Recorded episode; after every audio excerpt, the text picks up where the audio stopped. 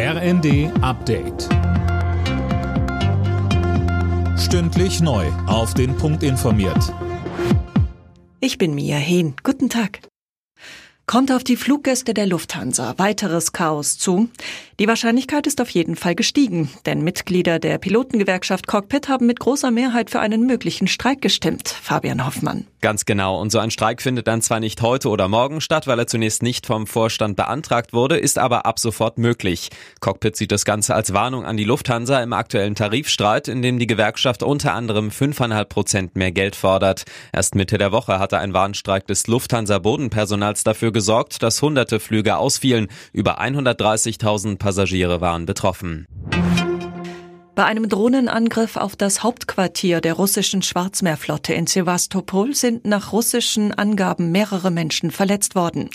Heute Morgen haben ukrainische Nationalisten beschlossen, uns den Tag der russischen Flotte zu verderben, erklärte der Gouverneur der annektierten Krim-Halbinsel bei Telegram. Moskau hatte für heute den Tag der russischen Seestreitkräfte ausgerufen.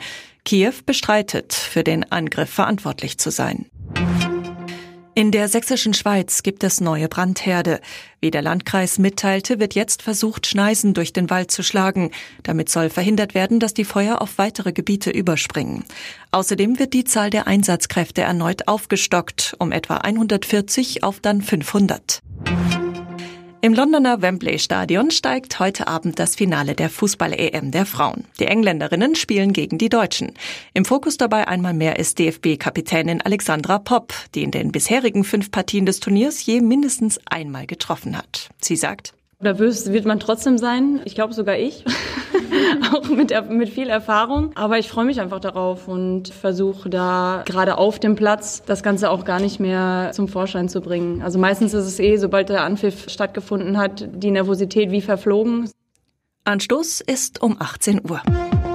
Alle Nachrichten auf rnd.de